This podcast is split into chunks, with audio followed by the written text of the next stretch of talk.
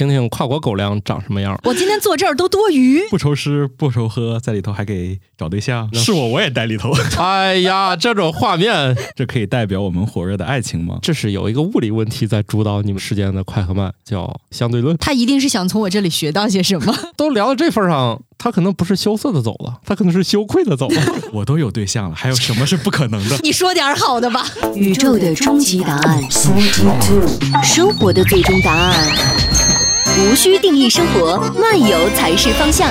给生活加点料，做不靠谱的生活艺术家。生活漫游指南。呃，话说今天是一个特别的日子啊，都有晚上的去处了吗？有的话，今天还至于在这儿录节目吗？我今天坐这儿都多余。不会啊，这屋里你怎么会多余呢？今天不是要聊你们两位的爱情故事吗？不是，是我们主要聊他的爱情故事。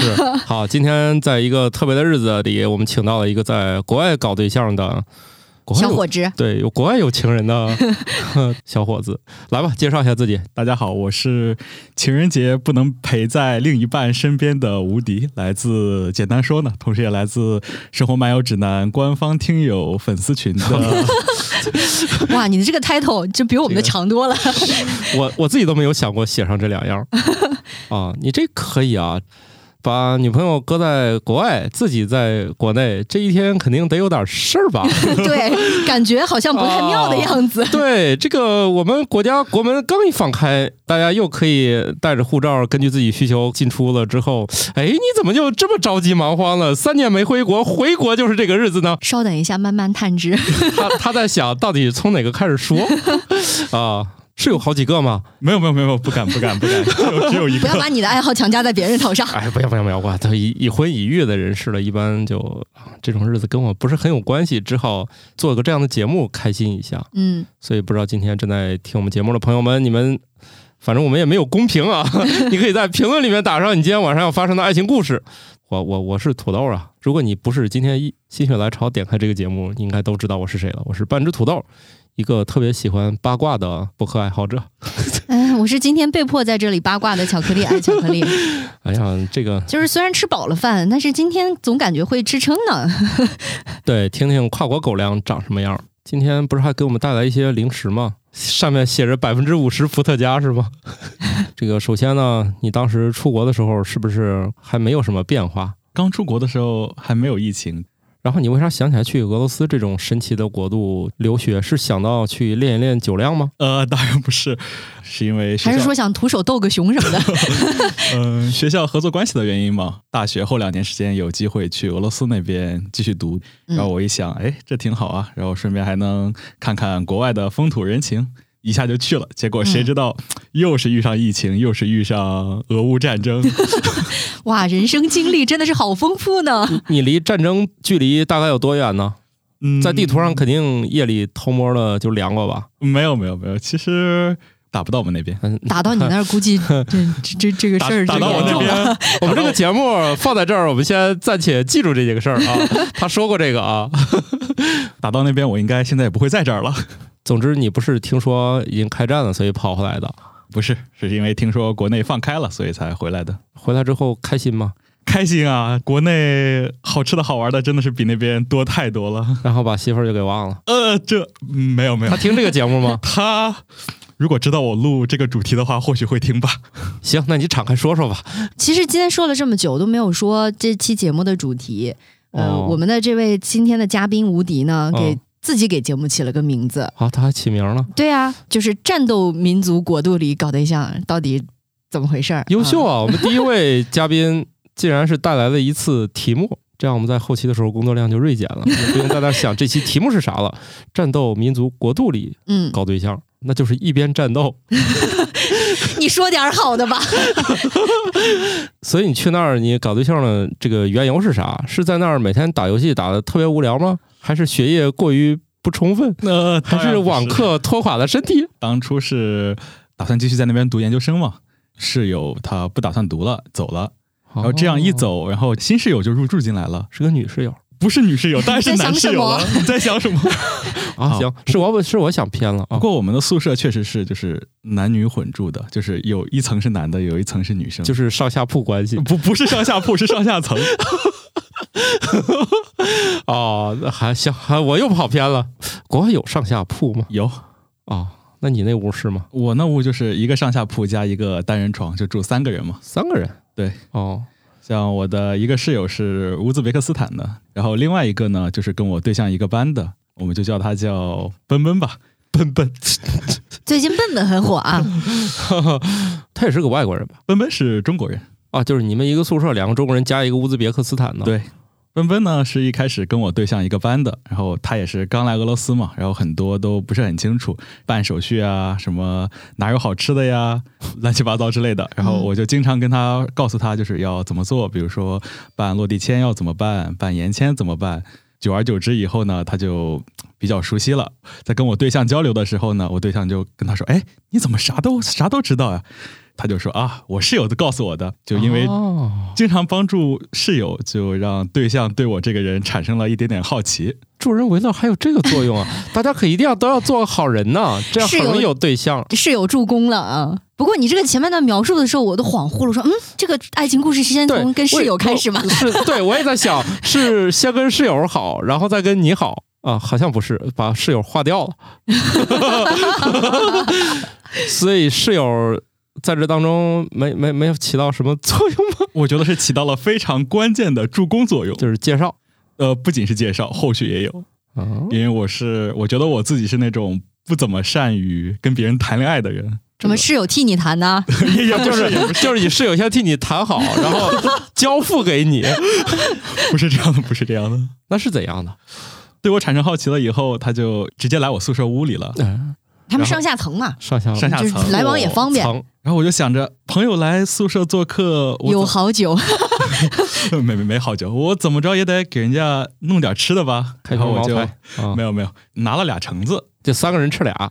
哎，那室友已经化掉了，没有室友已经走了。哦哦，室友还是很很有眼色的，室友已经化掉。就走了，然后就是这两个室友都走了，对吧？两个室友都走了。啊，对他们提前知道了这件事儿是吧？嗯，他们并不知道，可能就是恰好吧。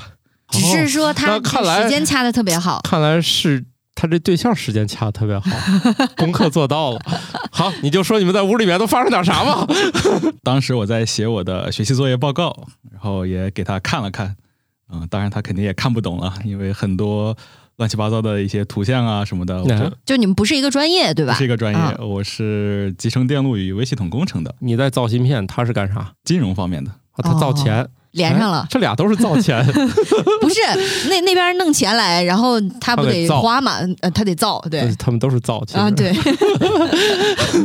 他给你讲讲挣钱的原理，你给他讲讲这个芯片原理，我就给他看了看我的报告，然后再往后他就很羞涩的离开了，然后橙子也只吃了一块比如说我切三刀正好是六块嘛，然后他也就吃了一块就走了。橙子是切三刀吗？从顶部的那个肚脐儿那儿。切三刀，咦，正好是六块。仔细呢，我们一般只切两刀。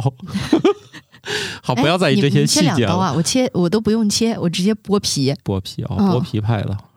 嗯，不是，我们家是应切尽切派。比如说像那个柑类的，嗯，我们家也是切。柑是一个最有争议的柑橘类水果。嗯，它到底是剥还是切，分成了两大流派。像我们家就认为它是剥不开的。正常人认为这个橘子轻而易举就剥开了。我呢，通常取决于手边有没有刀。手边如果有，那我就切；如果没有，我就剥。或者说那个刀离得比较远，我懒得拿，我也就剥。好的，还还还说回人家这个 三瓣儿啊，呃，三乘二等于六瓣橘子，他吃了多少来着？就吃了一块。嗯，然后为什么会羞涩的离开？意思是说你写的报告吸引住了他吗？他 要回去好好攻读一下是吗？其实当时我也不是很懂。你俩在屋里都聊点啥呀？吃点水果啊！你现在在干啥？我现在在写报告。那你的报告是什么主题的？我的报告是用惩罚函数解决这个三个边界限制的一个函数问题。你看这就来了，就是就在想，他一定是想从我这里学到些什么。这可以啊，都聊到这份上，他可能不是羞涩的走了，他可能是羞愧的走了。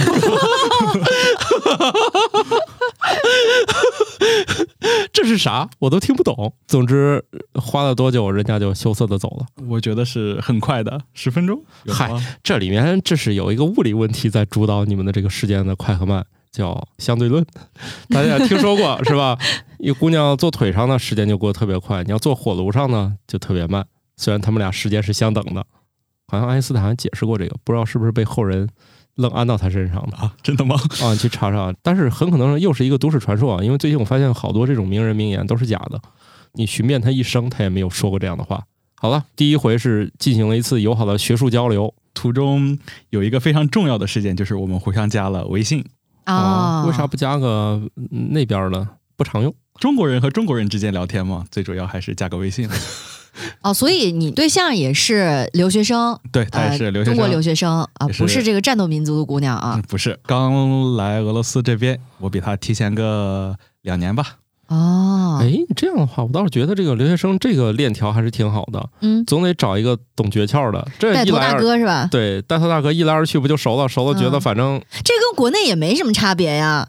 就国内很多就是学长在学校里面就守株待兔，你知道吗但？是问题是，国内的事儿也不像他们那边去要短时间了解很多很多事儿，对吧？吧？你叫外卖还是不需要去当地现学的，对吧？去银行开个户、办张手机卡，你都不用现学嘛，是不是？但那边儿可能这些都是门道，嗯，是不是？你看一下子又他乡这个遇老乡，我觉得特别像那个吊桥效应，就是在。很危险的一个高处，然然后两个人就特别容易产生感情嘛。就是你在一个陌生环境之下产生的依赖感是要比在其他地方更浓烈一些的。所以说，呃，留学生朋友们也是很好的利用到了这一点，成功的用六分之一的橙子和自己的课题报告，就吸引到了目前对象的注意啊。你 算是吧，说不定就是脱单的一个好渠道，是不是？国内你想想，这姑娘们是啥都比你懂，就像这个吴迪老师这种理工男，肯定他的兴趣爱好是非常的集中。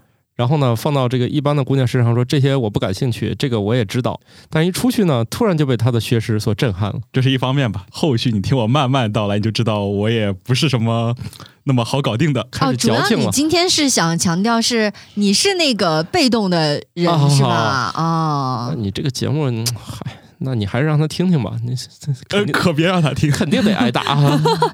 哎，不是我，我比较好奇的是啊，嗯在战斗民族国度里面，你要去选约会场所的话，会有什么很特别的吗？就是按理说的话，有人会选就是逛一下什么东宫啊这种博物馆之类的，或者是逛什么外景。然后我的话呢就比较特殊了，我是比较喜欢动物，然后我就直接约他说我们去逛动物园吧。哦，这个好像也算是常规选项了。是吗？我、嗯我我对搞对象方面一窍不知，一窍不懂。但是我好奇的是，你们去逛的动物园儿，它会有什么特别的地方吗？嗯，比如说北极熊，它是养在室外的。嗯，哎，等会儿这个室外是什么意思？就是中间你跟那个熊也没有栏杆什么的。哦，明白了，你是去自然保护区啊，它是自由的。呃，还是市中心的一个不那么大的一个动物园嘛，它是露天的，就是哦，就没有那种玻璃房子把它围起来是吧？没有顶，但是有嗯周围一圈儿。栏杆他说的这个东西放我们这儿不是叫熊山吗？是吗？对，只不过它是是这个意思哈。它可能叫北极熊山，嗯，它是一个没有山的熊山，大坑、巨坑、天坑，还是一个你跟它是在水同一个水平面上，它来回逛。还是一个坑。坑会分两部分嘛，一部分是陆地，一部分是水。哦，那就比我们的熊山多一潭水。那看来这个我们两国人民观赏熊的方式是极其相似的，都是喜欢上帝视角。是的，也可以想象啊，你们那个纬度还是比较高的，它就是到夏天可能也没有那么的热，对。这算不算一种福利呢？其实夏天还是会穿 T 恤的，只不过热的那段时间不会特别久。像暖气的话，从九月份开始供暖，到来年五月份才停。哦，那这五月到九月应该是你们在学术方面最突飞猛进的时候吧？毕竟外面也出不去。我听说北欧的民族就是这样的，天儿一好就什么事情都放一放。都先出去玩儿是吧？对，只有到那个极夜到来的时候，各种学术就开始突飞猛进了。毕竟也没啥事儿可干。学术学术突飞猛进的时候，难道不应该是期末考试前那一周吗？哦，嗯，我是这样一个人哈。接下来说的这句话可能要被所有的观众吐槽死。没有，我们观众看不见，不是视频。我是一个微信、QQ、不开消息提醒的人。啊，这个在很多人心中啊，第一个要被 pass 的就是没有办法及时的回复信息，这个是一部分人的大忌。哦，嗯特别是像我们这样的人啊，都已经工作当中了，已经 就是对老板的指令不是那么的友好的时候了。确实我也不爱开，但是呢，搞对象可比老板重要多了呀。我老板应该也不听这个节目。那那对方的反应会是什么样的？他觉得无所谓，还是说还挺在意这个的？我想先解释一下，我想就是做做一些东西啊，或者是做一些事的时候能够专心一下，不然突然手机啪来一条消息，我一看，哎，我刚才干什么来着？中断了，嗯，然后这是我不开消息提醒的原因。我也不开。来，你继续。土豆老师当时谈恋爱的时候也是不开的吗？哎，那不可能，那是看的可勤快了，就这现在不开了。哦，那巧克力老师呢？没啥事儿嘛，就放着呗。看到了就回，看不到或者忘了也不开提醒，只是一直在前台。来，你接着来。事后我才了解到的哈，就他给我发了消息以后，我没及时看到，然后他就开始问我的室友，他咋还不回我消息？哦，室友的作用在这儿出现了。室友是一个活体的聊天平台，聊天平台就是互相传话。哦新一代的传纸条，对，你看，呃，像现在社交平台上，比如说微信啊等等上面，你在打字儿的过程当中，上面会跳出一栏吗？对方正正在输入中。在说什么？就是对方正在输入中，你知道对方是有回应的，正在准备回复。他这个倒是方便了，就是看室友传达他们彼此的状态，观察的会很仔细。就以前不是签名啊或者什么，他有状态嘛？比方说你在工作中，啊、你在忙、在线等等这样的状态，嗯嗯然后呢，室友就会观察的更加仔细一些。为什么室友会观察他两大老爷们儿？因为他们在一个一个寝室里边呀啊，我要在无敌那室友，我可不观察他呀。那但是对方他自己的好朋友在问了呀，哎，无敌在干嘛呢？你帮我看我对象干啥呢？这个时候不得帮忙吗？呃，当时其实还没有正式确立这种男女朋友关系，他就会提醒一下说，哎，你看一下微信。好家伙，那你这个室友也是得花钱雇呀。他得到什么好处了吗？在这中间，或许没有得到任何好处，也是一个乐于助人的嗯朋友吧我。我觉得有一个好处，把那五瓣橘子吃了。嗯，不是，就是日常情况下吃的挺饱的，天天都有狗粮。对，鹅丸狗粮。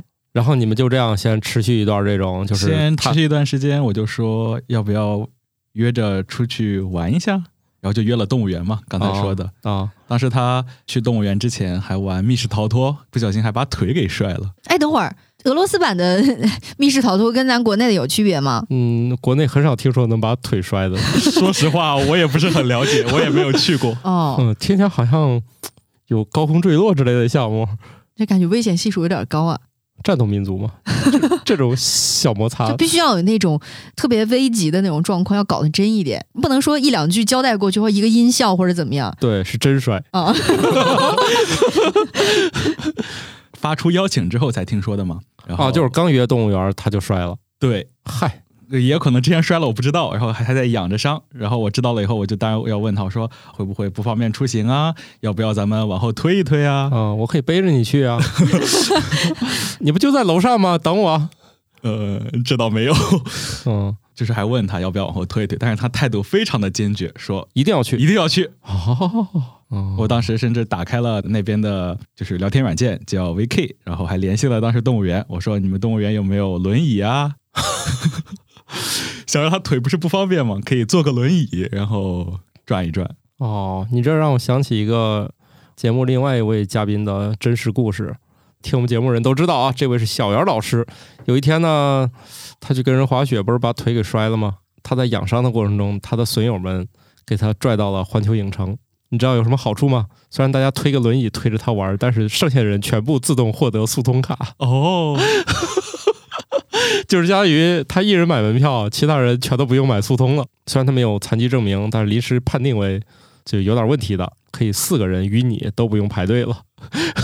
哎，大家知道了这个情况之后，会不会以后环球影城门口全都是轮椅，周边的轮椅都不够租了？哎，你这个脑子还是挺活络的嘛。主要是我都没有想过这茬儿。以前其实我们介绍过，在博物馆里面你可以租一个轮椅，他也不要求你是个残疾人。比如说你需要一个座儿，在一个展品前面要使劲的画呀、干嘛的，就这种听说过。呃，练习一下速写啊，坐个轮椅在对，不知道现在就是具体怎么样了。这个消息过去已经很多年了啊，大家不要滥用这些规则啊，以免就是最后明明是就对大家都用不到了，对大家都用不到真正需要的人群没有对对对对办法享受到了。对嗯，啊，只是说这些事情的发生通常只是一个美好的小意外啊，你可不要真的去利用这些东西。然后呢，呃去了动物园以后就在里头转嘛。他坐轮椅了吗？动物园告诉我说不好意思，我们没有轮椅。哦，那他就一瘸一拐的给你去了是的，啊，那这一路怎么逛啊？动物园通常还挺大的呢。扶着、背着、搂着。哦，你说你说逛动物园的事儿啊？对啊 我脑子唯独没想这些 啊。具具体是怎么操作的？来给大家讲讲。我觉得精彩的部分快要来了。嗯，那可能要让你失望了。其实还是两个人就是慢慢在里头转了一圈嘛，也不是一个多么大的动物园。当时环境也不是特别好，不是不是环境，天气天气不是特别好，哦，大冬天的，然后动物大部分都猫那儿睡觉呢，哦也没有出来营业。但是我们现在就要插播一条这个非常有用的情人节小知识了。嗯如果大家听到了，今天你就可以跟对方卖弄一下了。是一项研究发现，情侣在一起走路时速度经常会降低，牵手的时候步速会进一步下降。有吗？有吗？有吗？他肯定当时没有那个感觉，他我觉得他们肯定走不快，毕竟有一个。有一个伤员。摔着腿了，当然要慢慢走了。然后你们就这样一瘸一拐互相搀扶。是的，慢慢逛嘛。说一下那边动物园一个有意思的点，这个笼子里关着一个大狮子，但是它那个门上呢，插销式的，插入以后上了一个锁，那个锁有多大呢？大概就是你锁抽屉的那个那么大的一个锁，就是关北极熊的，不是关比丘，关狮子之类的。就关哦关狮猛兽，关用一个猛兽特别小的锁，是的，我感觉这个锁狮子学几天可能都能学会怎么开锁，就也就是欺负狮子，觉得自己出不去。我觉得这就是在智商上进行了某种碾压。嗯就还是那种要用钥匙开的，但是它那个锁真的很小。是，我觉得这狮子主要是没想，跟人类肯定不能拼智慧，拼体力就好。那那种锁真的是你劲儿大一点，你踹一脚就断了。是的，嗯，对我们不是听说一个广泛的一个都市传说，就说这个象从小你拿铁锁链链锁起来，拿个小细锁链拴它，嗯它小时候不就挣脱吗？他发现真不脱就习惯了，后来你只要他长大了，你拿这个拴着他也行。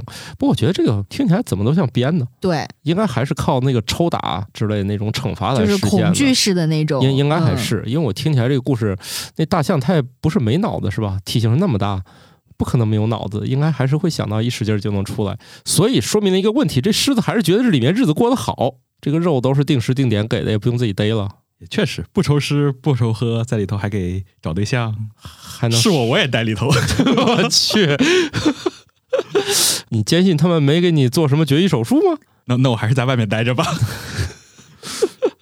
逛了多久呢？那一天逛了也没有太久，因为动物园不是很大嘛。当时还是很羞涩的一个状态吧，手也没敢拉。哦，然后那那怎么搀扶的呀？嗯，你可以想象一下扶老奶奶过马路，哎呀，这种画面，这我感觉采访你采访错人了。你这个没有给广大这个男同胞做什么勇敢的表率，你都去战斗民族了，就不能支棱起来吗？游览途中还是有做一些事的，比如说 调侃一下，比如说走到那个长颈鹿门口，我说你把手机那个 WiFi 打开，连一下那个 WiFi，然后他就真的掏出了手机，点开了 WiFi。然后他说：“哎，点哪一个？” 我说：“你看长颈鹿脖子上那个。哦，对，路由器嘛，路由器嗯 giraffe，、哎，但是这个小技巧啊，我觉得大家可以适当的用一下。对，毕竟又一个冷知识要出现对，了。是的，就是小小的取笑另一半，会让情侣关系更牢固。夫妻之间的小笑话会有同样的效果，但是我觉得这所有的前提条件都取决于对方吃你这一套。对，如果不吃你这一套，那简直就是油腻的可以下锅炒菜了。是的，你这个人此刻是搞笑还是油腻，完全取决于这位女性心理中你在她心目当中的形象。对她看你顺眼就是搞笑，看你不顺眼就是油腻。对，不过他俩都这样搀扶着去的，大半太问题不大，问题不嗯。大，这开啥笑话儿 都行，差点这差点说错了。这也是一种测试方式吧。就是如果说你的这个笑话的程度别人是受不了的，也就没有然后了，对吧？对，或者说你可以准备一些那种令人尬的要死的笑话进行终极测试。你要连讲这个他都笑，真爱，真爱。真爱。这个不小心给大家说了一个检测真爱的一个小手段啊，讲一个俗不可耐，嗯，就普通人已经笑不出来的。如果他还觉得还行，那你俩就有戏。嗯，我当年怎么没有想到呢？你都没有意识到自己说了多尬的话吧？估计应该也是。那动物园回去呢？就在动物园回家路上，两个人就聊啊，要不要生个宝宝呀？是是什么？这个太快了吧？当时就两个人聊嘛，就说啊，要不要建立一个这样男女朋友的关系？两个人最后得出来结论就是 OK，那相互试试呗。整吧。再往后的话，可能有些事儿就是我和我室友还有他三个人会一起行动。明明是两个人的电影，有一个人从来不不会有姓名，就是你的室友。怎么突然感觉这个剧情复杂了起来？你知道吗？那那行吧举个，例子，咱们一起做个饭吃吧。可能三个人一人一个菜。那能好奇一下你们那儿都能做点啥菜呢？一人一个，哎呦，一说到菜，这又戳到我的痛处了。就是三明治、汉堡包、披萨。那边的菜蔬菜肯定不如国内的品种多嘛，就还是比较单一的，最多的还是土豆嘛，真的是万能，又能吃又能酿酒，洋葱、西红柿、胡萝卜比较多。我怎么跟你的老家，对我觉得跟我小时候过的生活没啥区别。你 把这个改一改，什么皮牙子什么，你改个名儿一遍，感觉突然就去新疆了。弄点抓饭应该挺合适。对，有那边的那个小餐馆里有卖那种抓饭的，就里头有羊肉，还有那种嗯黄色的胡萝卜。哎，对，天津还没得卖呢。我吃了离这儿最近的也得在西安才能吃到那个黄色胡萝卜，就好像再往东就找不到那玩意儿了。嗯，哦，你还能吃到这个啊？就经常经常可以回忆一下祖国的新疆菜。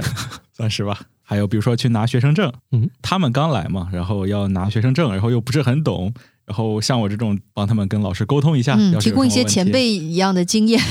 等一下，领个学生证还需要前辈带着去，那边生活到底有多艰难？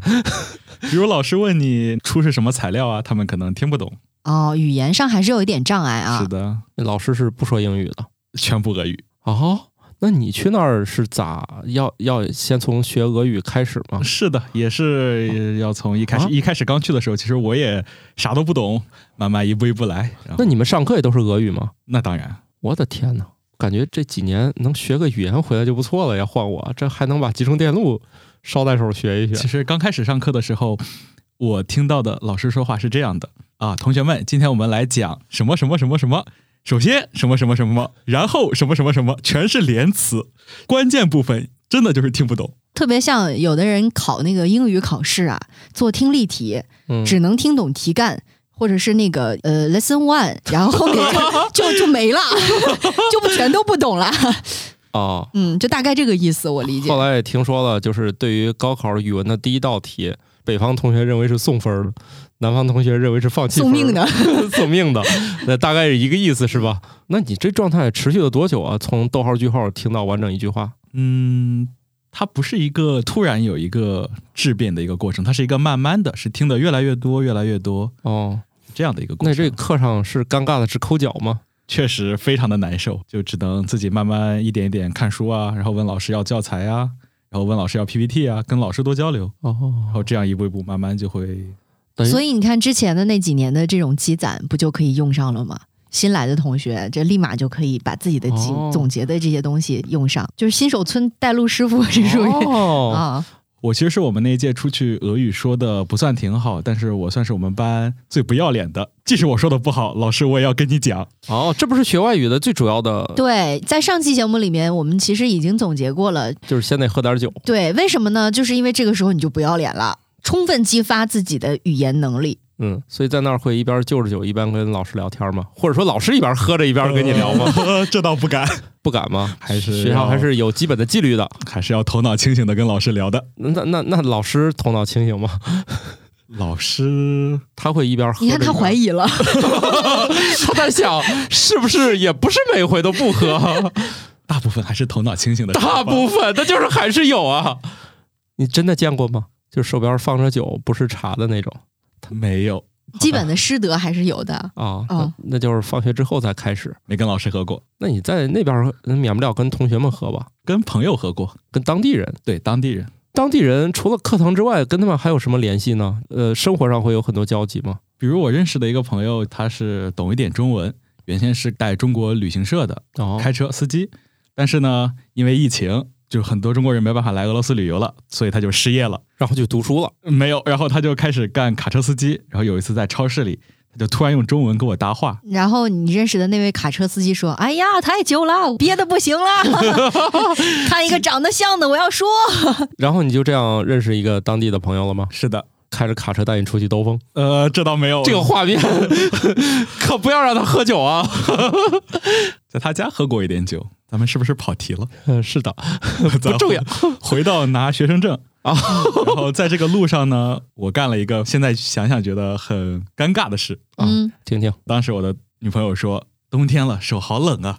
啊，那是真冷。啊，嗨，然后呢？然后呢？你别别打岔。然后呢？然后我说：“嗯，我也很冷。”死亡回答啊，这这啊，就就不能。然后这个时候，下一秒是空气就陷入到安静当中了吗？然后三个人默默的往学校走着。对对对对，还有一个都忘了。哦哦，还有还有一个哈。那另外他那同学说我也很冷，这个画面突然就不知道该怎么弄了。然后你们大家无言，接下来就没有话题了，就往回走了。嗯，默默的往学院走着，去拿学生证。嗯，你这个时候会觉得室友有点多余吧？不是，我我我现在觉得是幸亏有那个室友，这种尴尬可以有人分担。因为我听到他在说这个场景的时候，我都已经不由得 感觉脚趾头抠出了一个三室一厅。这不都已经逛过动物园都确定的事儿了吗？怎么还不能不大开窍吧？嗯，这个室友是不是终于无法忍受你们俩关系，所以就走了？不是我，我是好奇的，都已经这么尴尬了，怎么修复的？这个难度很高哎。行，那我讲一讲，就是之后我们经历了一个重要的事件。我们是十二月认识的，嗯，然后一月份假期的时候，我们却开房了啊。这个快进就从行吧，这没有什么好比喻了，你就直接说吧。不是你想象的那样，这个开房是带引号的。是这样的，当时，呃，正好是新年假期嘛。哎，乔老师，这这这这开房这个事儿还有什么解释空间吗？开了一个房间，哈，行了吧？当初是新年假期嘛，那边新年假期是一月一号到一月七号，然后放这么多天，调休吗？不调休，什么呀？这种国家一看都没有什么 这个奋斗的气息啊，怎么可以这样呢？呃，那那他们可能比你想象的还要更加过分，他们甚至在假期前一天会提前下班。行吧，当初放假的时候，就是疫情比较严重的时候，他的室友感染了，然后为了躲避这个感染，他想要出去住。作为一个在俄罗斯已经待过两年的一个同学，肯定要帮助他的。开房这事儿我熟。有缘没有，你说，哎，这事儿这事儿我熟，走，伸手帮助嘛？肯定要。那这这这这会儿再不帮，就不是空气凝固的事儿了，可能考虑换人了吧。预定了以后就直接去，还被前台给刁难了一下。那这有什么好刁难？他们对挣钱一点兴趣都没有吗？是这样的，你外国人入住的话，你除了要展示你的护照以外，还需要展示你的一张入境卡。入境卡是一张。白色的巴掌那么大的一张小纸片是软的硬的？软的。那这几天不就揉碎了吗？所以你一定要好好保存啊！补这个补起来可麻烦了。我去，刚下飞机，然后进入俄罗斯海关，海关会给你一张这样的小纸片你需要一直留留好，直到你离开俄罗斯的时候要把这张纸片交回去。这这难度也太大了，所以很多人吗？这个，所以很多人最后就只好滞留了，是吧？因为把这张纸丢了，又丢了，揉碎了。这张纸保存难度也太大了吧？它是钉在护照上吗？不是，就是一张单独的纸。我一般把它夹在护照里，它的大小跟护照一样大。哦，因为我确实见过有些证件是钉在那个护照内页上的，就是这玩意儿日常还得携带是吗？按按道理说，你护照和这个呃入境卡。是要随身携带的，就一套的算是。是的，是的。但其实你日常生活中，只要你不是去特别远的地方啊，然后日常不带也没关系，还是带着吧，以防万一。最后呢，前台就这事儿还有啥？我就把我就我我当然知道，就是这些东西要随身携带，我也都准备好了呀。但是我在俄罗斯的时间已经超过两年了，然后他一看我的这个入境卡上面是有期限的，你要出示你的入学合同才能入住，入学还入学还合同。这还得签合同，保证毕业，保证就业。入入入学是要签一个合同的，就我交多少钱，然后你给提给给我提供一个什么样的教育啊？这还能签合同？是的，是要签一个合同。这个听起来特别像在网上报课，对吧？你你交了钱，然后给你一个订单号，对吧？对，这样保证你娃这学期末提高五分。你上是大学还是辅导班啊？我上的肯定是大学啊！哦，这大学还挺平等的，是跟你签的是合同，是的，而不是我让你上，我就是你爹。但其实说实话，你刚到那儿，俄语不大懂，合同其实也没看就签了。这不很正常吗？你中文，你去银行办个事儿，那上面每个字都认识，你你还能跟他改个条款，不给你办了。当时我就想着，我这大晚上的哪给你整入学合同呀？入学合同都在宿舍放着呢。当时我就为了证明我是学生，我给他看了我的考试成绩簿，那边考试是有一个绿色的小本子，你每考过一科呢，老师会在上面写上老师的名字、科目名字、考试时间以及你的成绩。我给他展示了我的成绩簿，给他展示我的学生证，他还说不行，就是要看入学合同才能证明你是在这里学习的。哦，当时把我真的逼得特别绝，我甚至打开了手机，当场给他登录我们的校园网，给他展示 我这学期的课程作业还有学期报告。突然觉得这是那种校园网的高光时刻，既然还可以证明你的真身，就是在学校之外，你还有使用它的场景给别人去展示，这个我觉得真的挺难的。对，并不是仅仅在校外登录进去去下论文啊，竟然还能展示你真的上学。最后那个前台他还是特别的轴啊，给他看完这些以后，他还是说不行，然后最后呢，各回各家了。并没有。我思来想去啊，哎，今天晚上上必须把这事儿办成。没有没有，前段时间好像跟同班同学聊天的时候，我好像跟他聊过开在校证明这件事儿，我好像自己开了一个，并把电子版的发给他，我只需要打开手机再下回来给那个前台看一眼。文件已被清理，凭借着这一张同学的聊天记录开房下载出来的文件。展示了，以后，他终于相信这个人是个学生，就给就是也没有轴到底，还是比较顺利的。是的，啊，就给我们办理了入住。啊，是他自己住吗？其实是一起了，毕竟你刚来这边没多久，然后遇上这种事儿，你大晚上一个人在外面，在一个陌生的国家住宿也不一定安心，对吧？哦然后就跟他一起住的。感觉这个俄罗斯的新冠也是助攻啊，类似功能和他的室友是一样的就类似于那种大家在新闻上看到的，本来在朋友家做客，嗯。然后呢，因为突然之间可能这个城市遇到了一些呃有有疫情的状况，哦，然后呢临时就要什么居家隔离之类的。这个电影我们看过呀，在我们在当年那个 SARS 的时候就有这样的电影，两个人不小心住一屋了、然后出门就登记结婚去了啊，是。啊、经常有这种故事记得应？该还是那个挺有名那些演员演呢。土豆老师为什么那邪魅的一笑？不想接了吗，我生怕你们都批评我。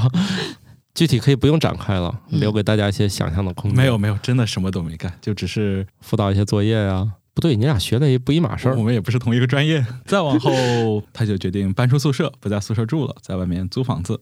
那你们在那儿租房子好租吗？比如当地人会对租给外国人，他们会有一些特殊的手续啊，或者说本身并不愿意租的，有这样情况吗？嗯，还是有的。大部分本地人还是就是房东嘛，他还是更愿意把房子租给一些本地人嘛，这样可能觉得好沟通对？好沟通，嗯然后大家可能同一个地区，然后生活方式也相似，就不会把你房间弄得特别乱啊，或者是一些其他的一些习惯性的一些事上，他们那儿的人都是特别干干净净，不把房子弄乱的那群人吗？并不是。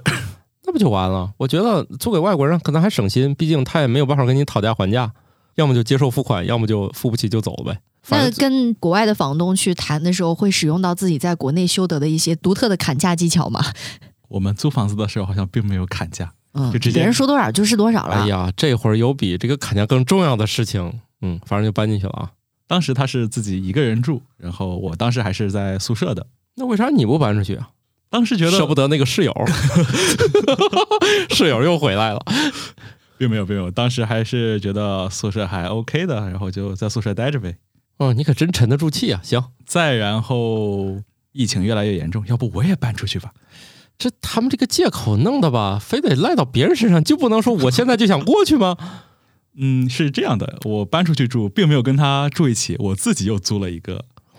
在我们两个人各租了一个房子以后，要不大家就住一起吧，对，省钱，省钱。省钱 肯定都是这个借口。啊，对，啊于是就顺理成章的搬到了一起。啊，过去那房子就退了，还是说你们要重新就是看谁家这个合适就搬谁家了全退了，啊？租了一个新的。然后你们就愉快的生活在一起了是的，啊，直到现在。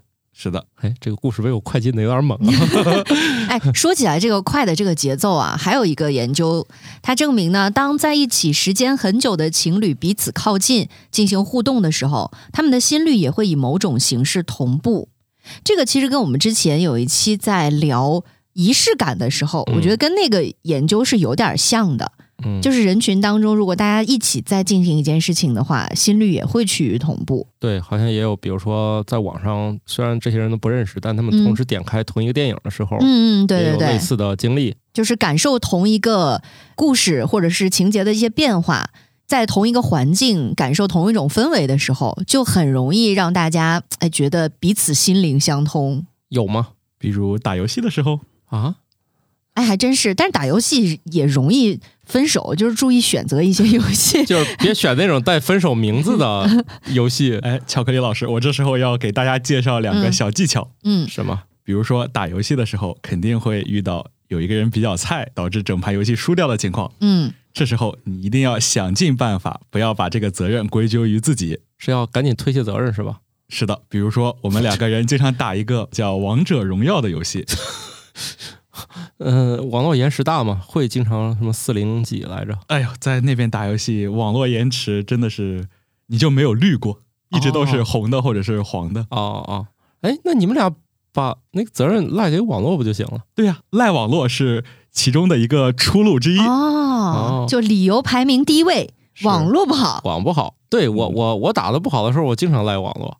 比如说你输了，如果打的时间非常短，很快就输掉了，你就可以赖一下这个阵容，你就说啊，我们这个阵容是后期阵容，因为没有拖到后期，所以整盘输掉了。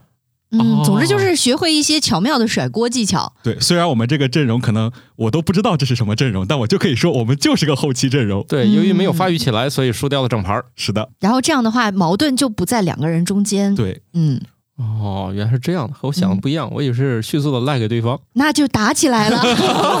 那就没有然后了。嗯，对。哎，其实这个事情，我觉得跟之前看到的一个研究也比较呃有关联吧，也很有意思。就是说，提到游戏这件事情的时候，通常我们会看到家长的反应总是很激烈的，觉得嗯游戏教小孩不学好，对吧？因为游戏当中有大量的是那种暴力的、比较血腥的，觉得是这些游戏引发了可能一部分孩子的那种。脾气暴躁啊，或者是一些不良的行为，但是有一个研究，最后就发现呢，事实上，你这个游戏到底是不是暴力，跟人的脾气是否暴躁没什么直接的关系，重点是取决于你这个游戏是不是很难，就是你的游戏水平是不是太菜。比如说，一个游戏的画风很可爱、很好看，嗯，仙气飘飘的或者超可爱的那种，但是它很难，你这个人的脾气照样会很暴躁，就只要打不过去你就暴躁。哦，有有有可爱的又不好玩的游戏吗？有吧功功夫全花在设定上了。比如说之前很风靡的那个羊了个羊，哦，对吧？这些画面也也是比较可爱简单的嘛，哦它也不血腥暴力啊，但是打第二关的时候就很生气啊，过不去啊，对吧？就是哦好像有一个理论，它就指人在呃一件事情上如果达不到预期，就容易产生那种暴躁的不良的情绪，得不到的就是让人生气的，哦类似于吃不到葡萄说葡萄酸吧。哦，嗯，土豆老师打游戏会生气吗？后来我是一个游戏不上瘾的那种人，他不能给我长时间的愉悦，可能也是越打越生气吧。别人是从那个青铜跪到了这个顶上，我呢一直长跪不起，然后我就不喜欢玩了。刚才提到了两点嘛，一个是怪网速，一个是怪阵容。第三点呢，也是很常用的，怪队友，因为我们两个人是双排嘛，剩下三个人都是不认识的，这时候你就可以随便说那三个人的坏话。很有道理。你这个不光是留学生的这个经验了啊，嗯国内的这些两口子一块玩的，你也可以参考如上的三条建议。这些借口吧，它不太适用于那种单机但是要配合玩的游戏，比方说什么呃双人成行啊，双人成行，分手厨房或者分手厨房之类的，就完全不适合了。嗯，所以大家选择游戏的时候也要慎重，找那些能够甩锅的。我觉得那个分手厨房之所以它巧妙，就是由于这个空间里只有你俩，责任几乎是甩不到 对，是的，就是网速啊，各种理由你想不出来，只能互相埋怨。就一定要最好是干那种就是各干各的游戏。还有最后一点就是怪机制，比如说之前几把都赢了，但这把输了，你就可以说啊，我们赢的太多了，系统不可能让我们把把赢，所以肯定给我们排到了比较菜的队友和比较强的对手。我们打这个游戏之前会有一个仪式，一块儿喊，我们这一回再不赢，我们就卸载游戏了。希望 AI 能听见。这是什么奇怪的迷信行为？对我们有一个小组，就是这过去这些年嘛，断断续续可能打过有十来把。那应该要在语音里头喊，如果这把我赢了，我就立马充一个皮肤，这样才更管用吗？嗯，没有试过，因为没有人想起来在里面充一个。只有我充了，充了发现就是它没有效果。菜还是菜，后来我就对充钱这件事儿不感兴趣了。确实也是有研究说，金钱买不到友谊和爱情，就是可以买到皮肤，可以买到你的什么道具，但是这个确实是买不到。说当人们把自我价值建立在经济成功的基础上，就会在日常生活中感到孤独。哦，那就是有很多就有钱人的孤独。哦，嗯，但是我也蛮想享受一下的，我也蛮想享受的。那看来这个留学生的生活想起来也也没有想象中那么丰富多彩嘛。最后还是就是从宿舍里面各打各的，变成了搬到一起各打各的。这跟国内的情侣好像也没有什么区别 啊，也是啊，最好大家能岔开点兴趣，是不是稍微好点？所以你在异国他乡有看到别人的那种你觉得比较神奇的跨文化的那种情感交流的例子吗？听说过的，但是我作为一个跟别人打交道不是特别多的人，就更喜欢一个人待着嘛，不是特别的了解。哦，这样的话就搞上对象已经实属不易了，全靠队友帮衬。室友要给加个鸡腿儿，对，这得经常加。嗯，那我八卦一下，那你室友最后找了个女朋友吗？目前还是一个人，看起来是既开窍又不太行啊。不要说室友的坏话，我没说他坏话。万一挖墙角呢？对他们仨经常还一起活动，哎，你们仨还现在经常一起活动吗？嗯，自从搬出去住了以后，室友他也搬出去住了，但他是一个人搬出去住。那所以你那个室友至今还是一个人，然后经常跟你们一块儿过来做饭。第一年的时候，新年我们是一起出去吃了个饭，不过今年新年我们就没有带他。那 主要是微信也不问他了。真的工具人呐，好惨，已经没有他的地盘了。哎，我好奇的是，情侣嘛，他肯定你在谈恋爱的期间是要送一些很特别的礼物的嘛，对吧？是的，在战斗民族里面有有什么特殊的礼物选项吗？就给国内的朋友也给一个参考。难道要送两瓶伏特加吗？我刚才正想说，限量版伏特加也不是不行啊。啊，嗯，是这样的，就是我的女朋友还是一个比较有仪式感的人，比如说我们在一起一个月吧，我记得是。他就说：“呃，今天是我们在一起的一个月，要不要过一个月纪念日？”我当时听到了以后，我就呆住了。我想啊，还有这种说法？然后我就回开了一个玩笑，我说：“我们是那天下午四点确定的关系，我们就我们要不要十几年？每天下午四点的时候来庆祝一下？怎么突然感觉这个仪式有点突破个人了？要不要设置一个小时纪念、分钟纪念这种？”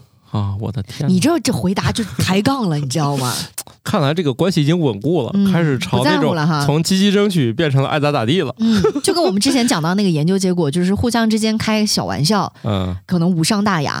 刚认识没多久的人这么回答的话，就是欠揍。你觉得真的是嗯？再考虑考虑。对，就很容易劝退了。多谢女朋友不杀之恩吧。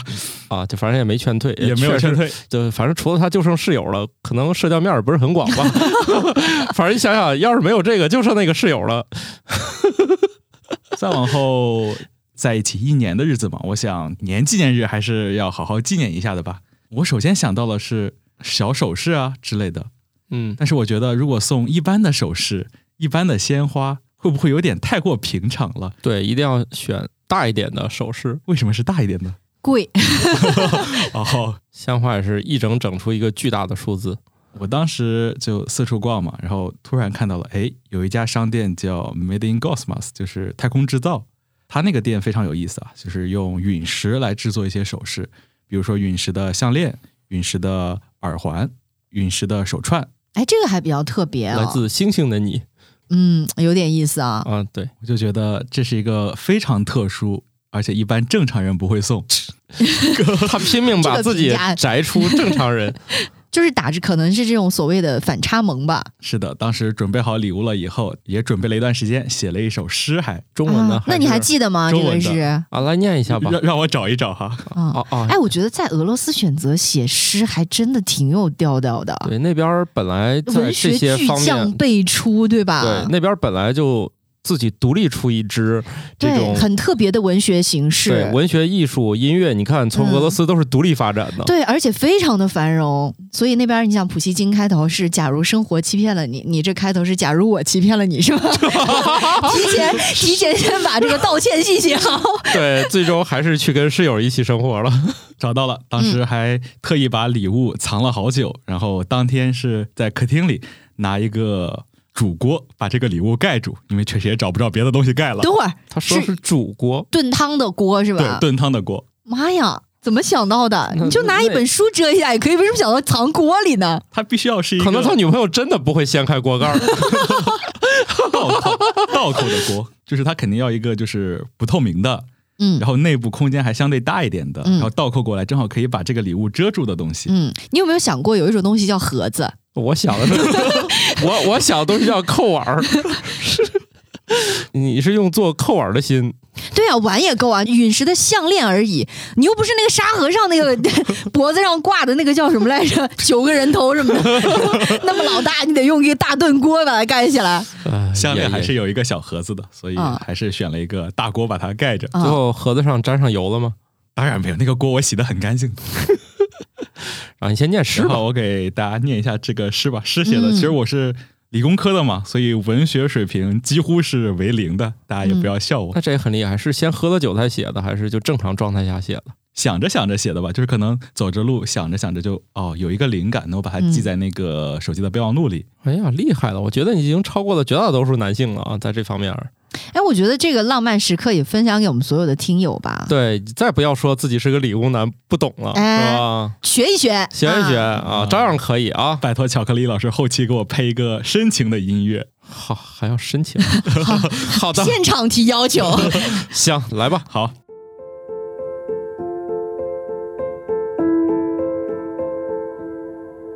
红宝石作为介质，可以产生六百九十四点三纳米的深红色激光，这可以代表我们火热的爱情吗？不对，我想我们的感情不是火热，而是温暖。钻石的末世硬度可以达到十，这可以代表我们的感情吗？哦，不行，在空气中，只需要七百五十度就可以让它灰飞烟灭。绿松石是十二月的生辰石，象征着成功和必胜，会适合十二月的纪念日吗？不行，这个颜色或许不大吉利。怎么还埋梗呢？在诗里，你是脱口秀还是诗？蓝宝石的深邃与幽蓝，可以象征感情的深沉吗？这不好。曾经的德里子蓝宝石都给历代主人带来了灾祸。紫水晶的透亮与那一抹神秘，或许可以配得上你。不对，紫水晶的原名是 Amephistos，这是希腊语，是不醉的意思。而你早已让我沉醉。直到那时，我把头望向星空，或许只有这天外来物才最适合这个世界独一无二的你。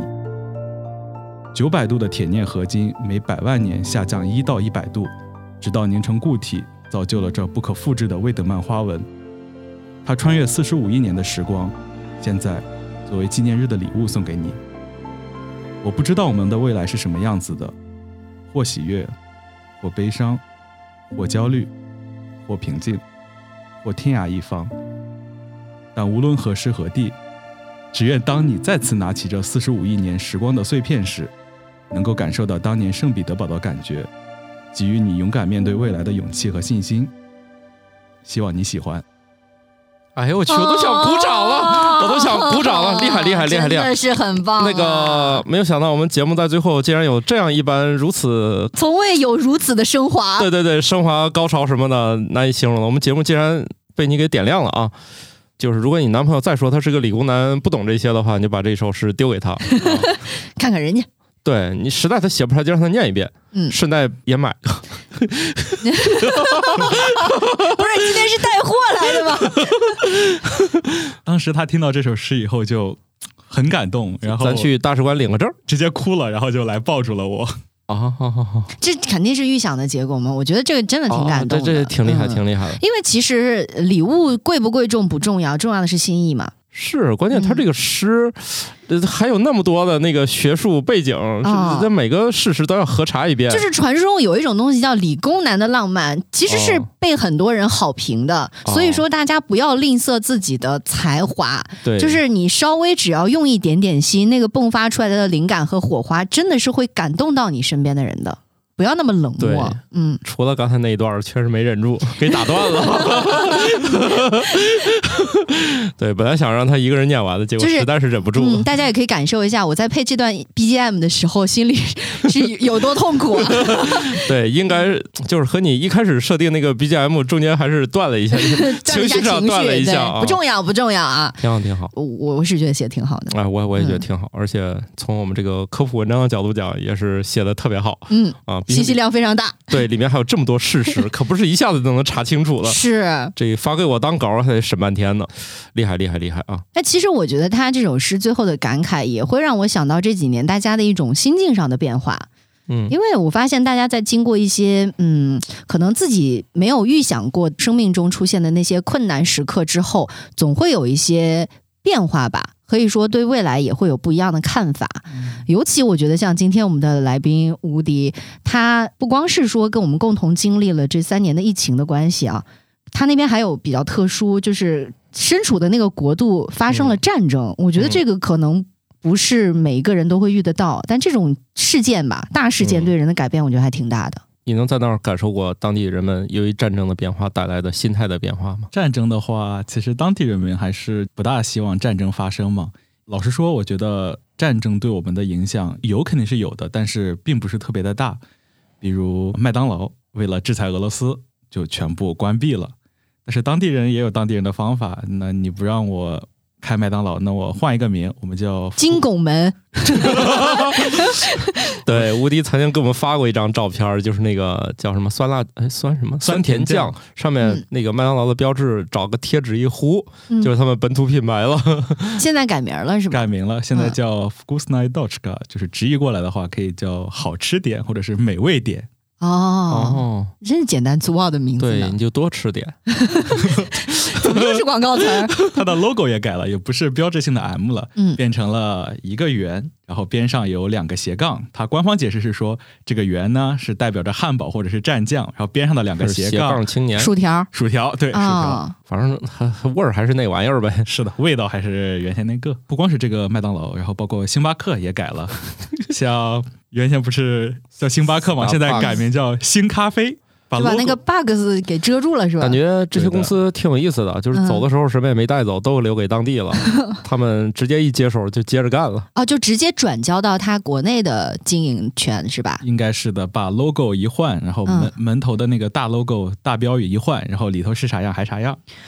怎么感觉像是那个康师傅跟康帅博的关系呢？不是，就是楼下那家餐馆儿，虽然从日料改成拉面了，但风格还是一样的，嗯，因为没有重新装修。他们甚至连菜单都没换。毕竟已经找到本地的供应商了是吧？那肯定这么大的很难从嗯国外去再进口这些原料了。当初一开始的就跟土豆老师说的一样嘛，他们还把那个 M 的标志盖得特别严实，让大家不要以为这就是麦当劳的东西，是我们自己的东西。但到后来呢，他们也越来越不走心，甚至直接拿马克笔上面只画一道，你直接露大半个商标在外面。这不也挺正常的？何必要浪费那些东西呢？感觉这种玩意儿，就连它的配色离大老远都回忆起来它是谁，你又何必在这遮遮掩掩呢？不过在我离开俄罗斯的时候，他们已经看来是原先的酱都用完了，已经开始用新的包装的酱了。倒是不糟蹋东西。在那儿，你有吃过什么是那种你反复吃都觉得特别好的当地小吃吗？以前我在美国浪的时候，我就觉得他深夜吃那个 九十九分每份披萨就特别好吃。在那儿有没有发现有类似这种？就是行吧，既然吃不到手抓饭，我就来个这个吧。日常饮食供应商啊叫多多披萨，叫渡渡鸟披萨。哦，还真是披萨。对我是觉得它是非常的方便，我可以在手机直接下个单，然后后台会给我做，然后我直接到那儿正好直接吃。尤其是早上要上课的时候，早餐吃披萨，是的，我觉得也没什么奇怪的，，对，类似于哎。天津的大饼卷一切嘛。最经常点的是在披萨店里点一个卷儿，嗯，那个卷的感觉呢，就像是把披萨面饼和着馅儿料卷成了一个卷儿。老北京鸡肉饺，不，老北京鸡肉卷的那个真的就是个大饼卷一切。外皮是大饼，它那个呢还是披萨饼。它那个是打卤囊卷起来的，说到这个卷呢，我觉得本地人他们是非常喜欢吃这个卷的，就是特别卷是吧？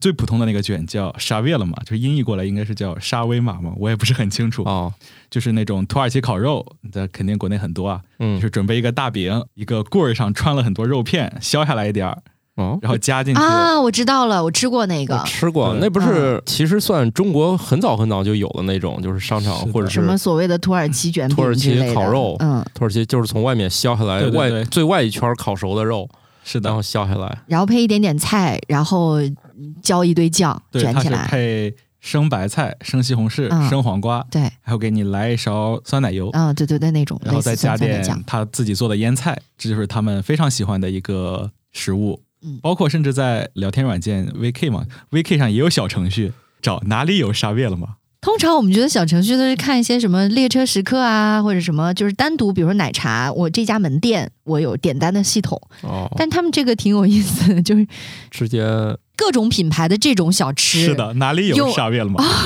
好有意思。聚合只搜一个商品，是的。嗯，因为他们特别喜欢吃这个卷儿嘛，然后当地的连锁餐饮公司也有，像肯德基里有卷儿，麦当劳里头也有卷儿，甚至必胜客里也有卷儿，多多必菜里还有卷儿。曾经有一个小程序，它就是在找所有的麦当劳跟肯德基的厕所在哪里，哦，这 有有点这意思啊。就是它是跨跨品牌的，嗯啊，但是找同一个东西，一个是输入，一个是输出。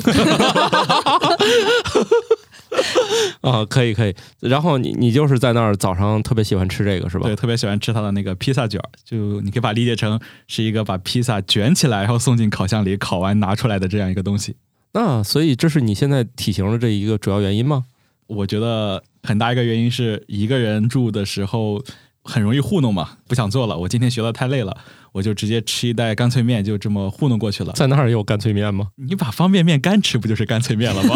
那边也有方便面吗？有的，那肯定味道不如这边的国内做的好吃嘛。嗯，但是你两个人在一起的话，那就做饭次数就显著增加了。就不能俩人一起下馆子吗？挑下馆费高吧？下馆子也不叫糊弄，就、哦就认真吃了了。对，哦，什么原因导致你们经常做饭而不是出去吃的？还是价格吧。当地也有中餐馆，但是中餐馆无论它是什么菜系，都是东北菜的味道。要说也可以啊，但是你总吃总会吃腻，也会吃腻嘛对，哦还是是自己嗯做的会多一点。所以就是两个人在一起之后就胖了，是的是？对，这里面是有科学道理的。哎，是与啊已婚人士和同居情侣相比，没有伴侣的人往往有着更轻的体重和更低的 BMI。所以你看，乔老师身材管理就还行啊。没有失败了，那你怎么不是，确实是爱吃，不受这个研究的影响？嗯对，啊，阳光照射不到你这儿所以。体重一直在突破。对，昨天晚上我们还排了个煎饼，乔老师已经都吃的不行了，结果愣把煎饼也咽下去了。你真的撑啊！